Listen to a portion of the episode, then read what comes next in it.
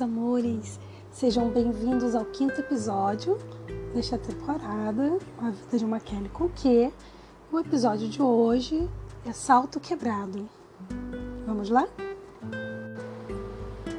Eu morava num, num bairro chamado Campo Grande, no Rio de Janeiro, e era quase 5 horas da manhã, um dia de semana normal, eu indo para o trabalho e eu estava apressada para chegar lá no, no, ponto porque o ônibus passava exatamente às 5 horas da manhã. E o caminho era bem escuro e deserto naquela época, né? Tinha poucas pessoas morando ali naquela região. E eu havia colocado uma sandália com um salto. Um saltinho, não era nem muito alto, não. E, e aí eu caminhando pela rua, no meio do caminho, uma voz falou assim no meu ouvido: volta e troca o sapato.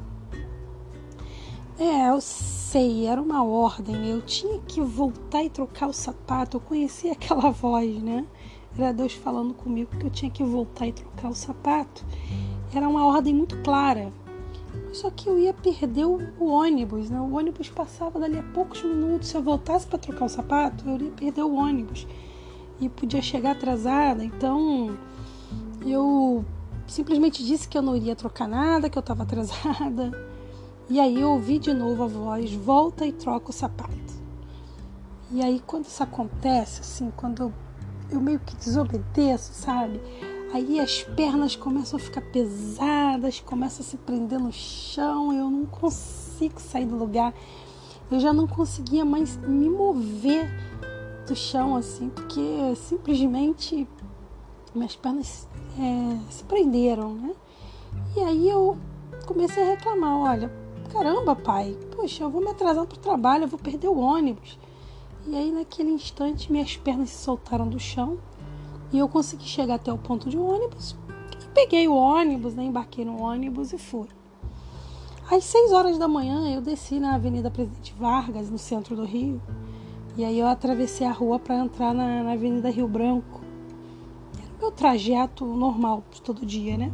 Só que na hora que eu fui atravessar a rua, o salto quebrou e ficou impossível de eu andar. Ou eu andava descalça no centro da cidade, que é uma coisa que é bem complicado, é, ou eu iria ficar andando aí com um salto quebrado, que era realmente muito complicado, né? Aí eu olhei para o céu, pedi desculpas a Deus, né? Eu falei assim, caramba, então era isso que o Senhor queria me dizer, né? É, o Senhor falou para eu voltar e trocar o sapato porque sabia que, que no meio do caminho isso ia acontecer. E aí eu pedi a Deus, eu falei, ah, seria pedir demais para o Senhor às seis horas da manhã ter alguém aí com cola por perto? E aí imediatamente o Senhor se ofereceu para colar era um senhor que trabalhava ali numa banca, até hoje tem essa banca lá, na esquina da Rio Branco com a Presidente Vargas, e ele vende é, um bocado de coisinhas, aí pilha, presta barba, e tinha cola. Ele se ofereceu para colar, ele foi lá, colou é, o salto, e aí eu pude, pude seguir aí o meu caminho pelo menos até chegar no trabalho e depois chegar em casa. Né? Nunca mais usei aquele sapato, né? aquele salto.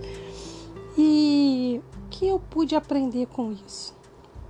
É, toda vez que, que Deus fala para mim, volta, eu volto. Assim, eu nem posso discutir, porque eu sei que Ele pode me impedir se Ele quiser, mas eu tenho livre-arbítrio, né? nós temos o livre-arbítrio para fazer nossas escolhas. E ele respeita isso. Mas eu hoje tenho a plena certeza de que se eu não voltar, o meu salto vai se quebrar e será muito mais difícil para eu andar assim. Então, com essas coisas do dia a dia, a gente aprende a ter confiança naquilo que Deus está nos orientando a fazer, sabe? É, naquele dia eu encontrei logo uma pessoa boa que me ajudou a colar o salto, né, para eu poder continuar meu caminho. Mas quantos ficam aí pelo caminho sem conseguir se mover, ou sem conseguir andar numa canoa furada e o morrendo afogado no fundo do poço porque não ouviram a voz, volta e troca de sapato. Volta, não faz isso. Não, volta daqui, não avance. Siga por esse caminho. E a pessoa não ouviu, não ouviu a voz de Deus, a orientação de Deus, e, aí se perdeu pelo caminho. Então, essa é a mensagem de hoje. Né? Se Deus falar com você para seguir um caminho, te orientar, acredite, essa é, essa é a melhor forma de, de, de, de você viver a vida. Né? Porque Deus sabe o que vai acontecer lá na frente. Nesse, nessa história de hoje, Deus sabia que meu salto ia quebrar e que eu iria passar maus bocados ali no centro do Rio de Janeiro. Um grande beijo a todos, fiquem com Deus e até o próximo episódio.